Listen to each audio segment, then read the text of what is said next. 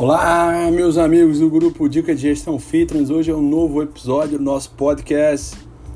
O nosso último podcast, se você não sabe fazer gestão, tá fazendo sucesso nos canais do Apple Podcast, no Google Podcast, no Spotify. Impressionante a quantidade de pessoas que ouviram o nosso último podcast. Isso me deixa com uma felicidade enorme, tremenda.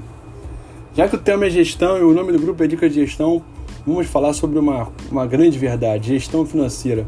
A gente olha de forma é, equivocada para essa importante área do nosso negócio academia, estúdio, boxe e crossfit ou outro modelo de negócio afim.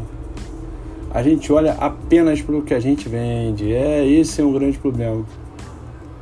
E aí muitas vezes a gente aumenta as vendas, mas isso não retrata um resultado de maior ganho financeiro para o empreendedor. É, acho que a minha primeira dica para vocês hoje, e como reflexão, é vocês criarem uma ferramenta para conseguirem mensurar isso. É, eu recomendo para vocês inicialmente trabalhar com uma ferramenta chamada de fluxo de caixa. Uma ferramenta muito simples, muito fácil de você conseguir é, fazer é, um controle.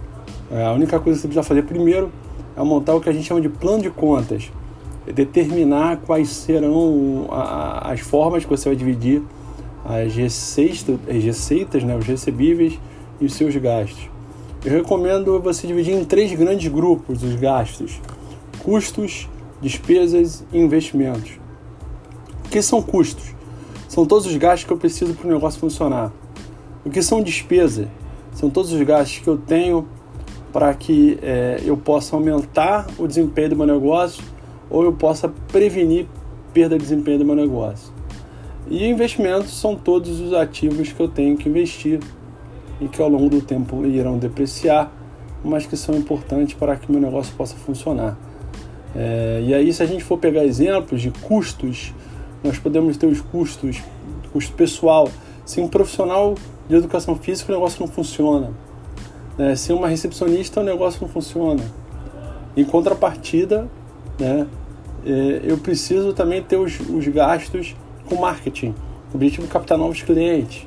Aí são despesas. Né?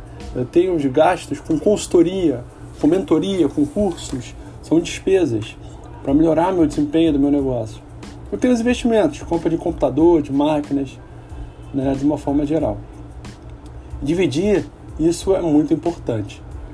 A, a ferramenta fluxo de caixa ela traz uma, uma, uma, de forma direta, né, uma realidade do que acontece com o seu negócio.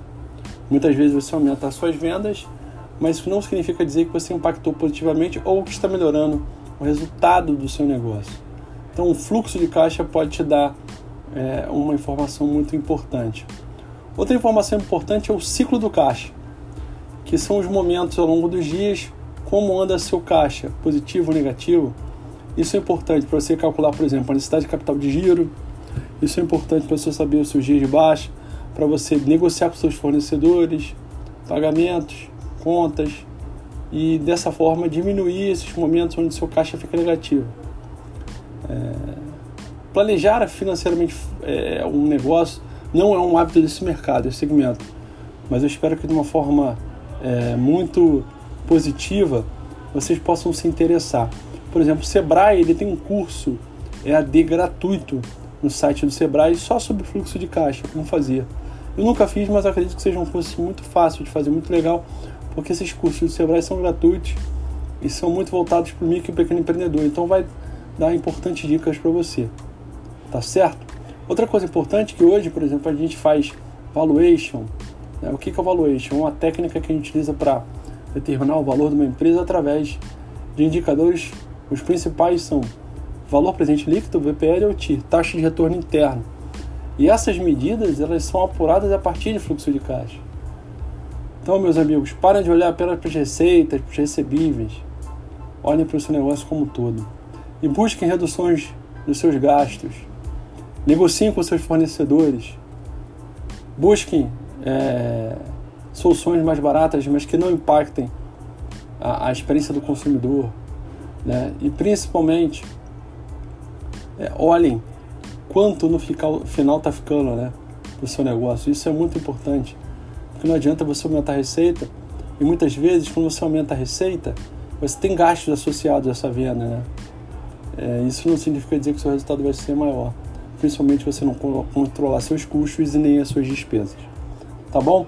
Hoje foi um podcast muito mais é, diretivo do que reflexivo, mas é, o que me chama a atenção é que a gente precisa melhorar a nossa capacidade de fazer gestão financeira, até porque tem muita gente falando coisa inadequada, por exemplo, confundindo rentabilidade com lucratividade. Mas isso é papo para o modo podcast. Aqui é um abraço, Léo Cabral. Até o nosso próximo podcast.